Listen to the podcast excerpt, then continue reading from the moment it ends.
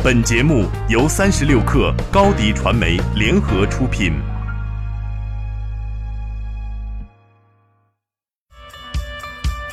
大家好，我是鲁健。现在很多网络媒体呢，可以说是蓬勃发展，年轻人的蓬勃的朝气，就是今天很多网络媒体最大的资源。在这里呢，我也真诚的邀请大家一起收听八点一刻。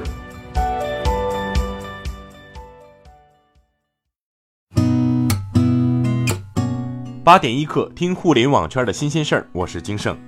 首先，咱们来关注可能并不安全的 WiFi。昨天有媒体报道，WiFi 被曝存在严重安全漏洞。研究人员最近发现了一项漏洞，攻击者可以借此拦截 WiFi 接入点与电脑或移动设备之间传输的敏感数据，甚至也包括加密数据。这项漏洞名为 Crack，任何支持 WiFi 的设备都有可能受到 Crack 漏洞的影响。尤其是 Linux 和 Android 六点零及以上版本的操作系统面临的风险特别大。这类设备目前占到 Android 设备总量的百分之四十以上。为了保护自己免受 Crack 攻击，用户应该把智能手机、平板电脑和笔记本电脑等 WiFi 设备升级到最新的版本。如果有可能，还应该更新路由器固件。微软已经发布了安全更新来解决这一问题。WiFi 联盟也表示，各大平台提供商已经开始部署相应的补丁。我们再来看看其他方面的消息。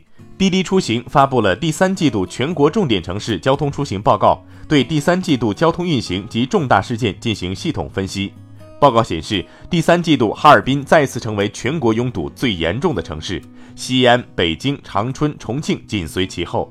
在打车难排名中，上榜的前十城市主要为一线和准一线城市，兰州、上海、广州位列前三。而相反，在打车最便捷的城市中，南方城市中，宁波、昆明、西宁、海口和呼和浩特位列前五名。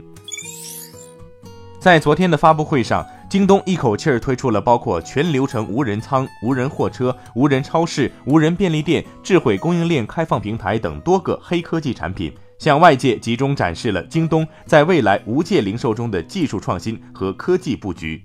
京东集团高级副总裁马松介绍，双十一期间，京东自主研发的无人便利店和无人超市将在京东全球总部园区正式开业。墨迹天气发布了旗下首款大气预警空气净化器产品，这款产品与市面上的空气净化器有些不同。产品将专业的气象分析能力和庞大的气象用户数据应用到其中，创建了 AQI 空气质量预警及时推送的功能，应该是全球首创的功能。这款产品可以实现四十八小时的空气质量预测。产品不仅只是一个硬件设备，将用户、环境、墨迹天气软件打通，形成了一个管理闭环，形成了完整的信息交互。最近，在水逆期的苹果，在遭遇生产故障、出货推迟等消息之后，首批 iPhone Ten 终于坐上飞机，被运往世界各地了。十月二十七号，大家期待已久的 iPhone Ten 就要正式开始预约了。首批四点六万台 iPhone Ten 已经从郑州新郑综合保税区发货，分别从新郑国际机场和上海浦东国际机场运往荷兰和阿联酋。看到四点六万台，黄牛们恐怕已经饥渴难耐了。首批货炒到一点五万，估计是没问题。日本软银集团正洽谈募集第二个科技投资基金，规模将超过此前推出的九百三十亿美元的软银愿景基金，但目前谈判还处在初级阶段。软银去年宣布设立全球最大科技基金——软银愿景基金，规模将达千亿美元。今年五月，软银宣布，愿景基金已在首轮募集到超过九百三十亿美元资金。到目前，愿景基金已宣布了数百亿美元的投资，包括几周前提出以大约一百亿美元收购美国打车软件巨头 Uber 的大量股份。对火星模拟基地雄心勃勃的阿联酋，在今年二月份制定了火星二幺幺七计划，想用一百年的时间到火星上建都，成为在外星球探索中的领先者。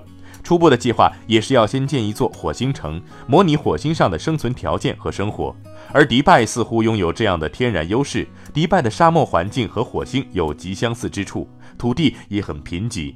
火星城就将建在迪拜附近的沙漠中，占地约一百七十六万平方米，耗资预计一点三六亿美元，约合九亿元人民币，全球规模最大，出手略显土豪气质。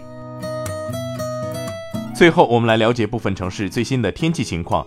北京今天小雨转多云，九到十五度；上海阴转小雨，十七度到二十二度，有四转三级风；杭州阴转多云，十五度到二十度，有三级风；深圳多云，二十三度到三十度，有三级风。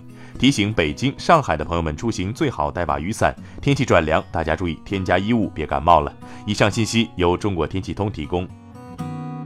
好，今天就先聊到这儿，八点一刻，咱们明天见。